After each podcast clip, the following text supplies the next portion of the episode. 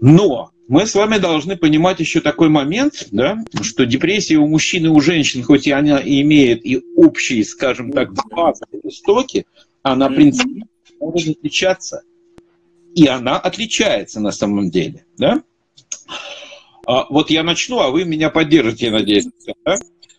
А, смотрите, как бы мы исходим из того, что женщины у нас более открыты, более эмоциональны, более пластичны с точки зрения вообще своей нервной деятельности. Соответственно, то, что они испытывают, то, что они чувствуют, они могут вербализовать. Да, мы, как окружающие их люди, не можем и не воспринимать это как депрессию. Мы можем воспринимать как каприз или еще как какие-то эмоциональные, скажем так, стрессы, да? Но для нас сейчас принципиально важно, что они показывают свои реакции. Они обращают внимание на то, что им некомфортно, условно говоря. В отличие от женщин, у мужчины другая социальная парадигма. Наше общество учит их, что быть сильными раз, терпеть два, а любые проявления эмоций трактует как некую слабость. А как... слабым быть нельзя. Да, а слабым быть нельзя, потому что ты мужчина. Проявление своих объективных, да, каких-то, скажем так, характеристик, замечаний, а, размышления о себе, о своем состоянии в основном трактуются как жалобы. И в результате у мужчины возникает так называемый социальный блок – то, что он испытывает, он не может вербализовать. Но то, что мы не вербализуем, оно накапливается. Это первый момент. И поэтому депрессии у мужчин протекают в принципе тяжелее.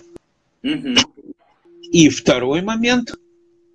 Его проявление депрессии принимают некую такую, а, скажем так, форму, да, которая очень сложно считывается окружающими. Например, мужчина начинает кричать или проявляет агрессию в своей семье, или, не дай бог, физическое какое-то насилие, да, и мы понимаем его как агрессора, как хулигана, который распоясался и которому надо дать отпор. Но мы не знаем, что именно таким образом может давным-давно манифестироваться его депрессивное состояние потому что внутри себя он заблокировал путь, связанный с тем, что можно поделиться и можно пожаловаться на то, что ему плохо. Соответственно, его вот это экстремальное поведение очень часто рассматривается напрямую, формально и поверхностно.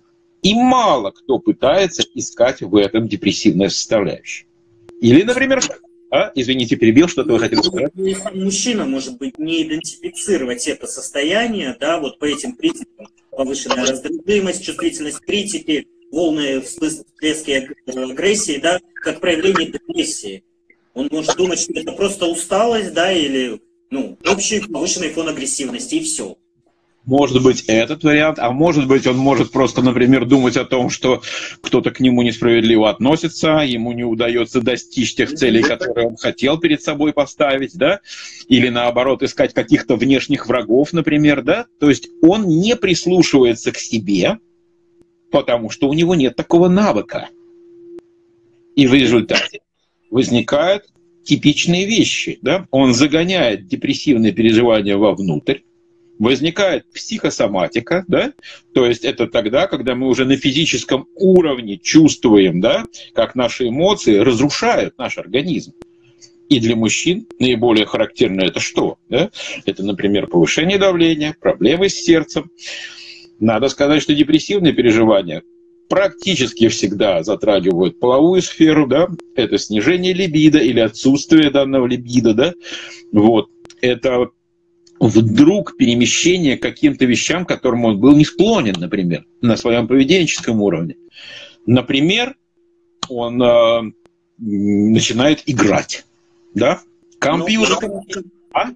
Мне кажется, зависимости любого рода это естественное продолжение, да, вот такого на поведенческом уровне этого физического состояния. Ничего, энергии нет, ресурсов нет, откуда брать положительные эмоции? Туда, где проще дотянуться. Да, игры, алкоголь, наркотики, вот только да. так. Вы, вы, вы абсолютно правы.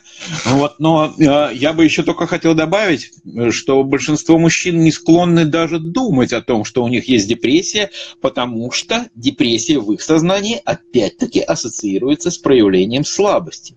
Я не слабак. У меня не может быть печали, депрессии и так далее.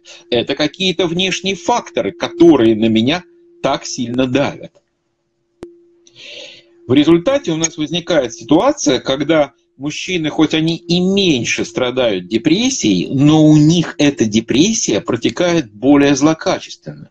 Они более склонны, например, к размышлениям о жизни и смерти, каким-то суицидным настроением, да, они впадают в острую фазу депрессивных состояний, когда они, например, отказываются от еды, или у них возникают какие-то другие психоэмоциональные расстройства. Вот. Но если мы, например, будем сравнивать депрессию у женщин и у мужчин, да, я бы тут выделил, например, такой момент, что э, у женщины депрессия носит некий плановый характер. Вот я сейчас попытаюсь объяснить, что это такое. Да? Э, давайте представим себе двух новорожденных. Мальчика и девочку. Какую игрушку получает мальчик? У кого из наших вот слушателей и зрителей есть какие мысли по этому поводу? Какую игрушку дарят мальчику? Кто-нибудь знает? Машинку. Первое, что ему дарят, это дарят ему инструмент, которым он должен овладеть и управлять. Какую игрушку дарят девочки? Куклу. И я хочу обратить ваше внимание, что вот уже на этом фоне, на этом этапе происходит разделение. Разделение определенных ожиданий, которые совершенно справедливо, вот вижу, да, машинка, солдатик, например, кукла, да, да. или какая-нибудь там штука, да, условно говоря, для мальчика это инструмент, для девочки это объект работы, заботы и так далее. И в результате возникает такая вещь, что когда девочка начинает заботиться об этой кукле, она принимает на себя определенную роль. Дальше возникает некая этапность. Через какой-то промежуток времени эта девочка начинает сравнивать себя с себе подобными. И первые ее, еще не депрессивные, но печальные, скажем так, переживания, эмоции возникают за счет А сравнение себя с другими, и б, за счет ожидания общества от нее. В результате и то, и другое способствует тому, что ее самооценка начинает расшатываться с самого раннего возраста, когда, по большому счету, она должна быть стабильная, целостная, хорошая и здоровая. Дальше, со взрослением, сравнение вот этого себя с другими, оно приобретает еще более жесткий, еще более категоричный характер. Девочка следит за изменением своего тела, девочка следит за тем, насколько она соответствует, скажем так, определенным стандартам и нормам, есть ли у нее отношения, нет ли у нее отношений, есть ли у нее там, условно говоря, ухажер, если у нее интимная жизнь, если у нее брак и так далее. Она все время находится в парадигме сравнения, которая на нее давит. И в результате возникает некий депрессивный фон, который характерен для девочек и, в общем-то, в меньшей степени для мальчика.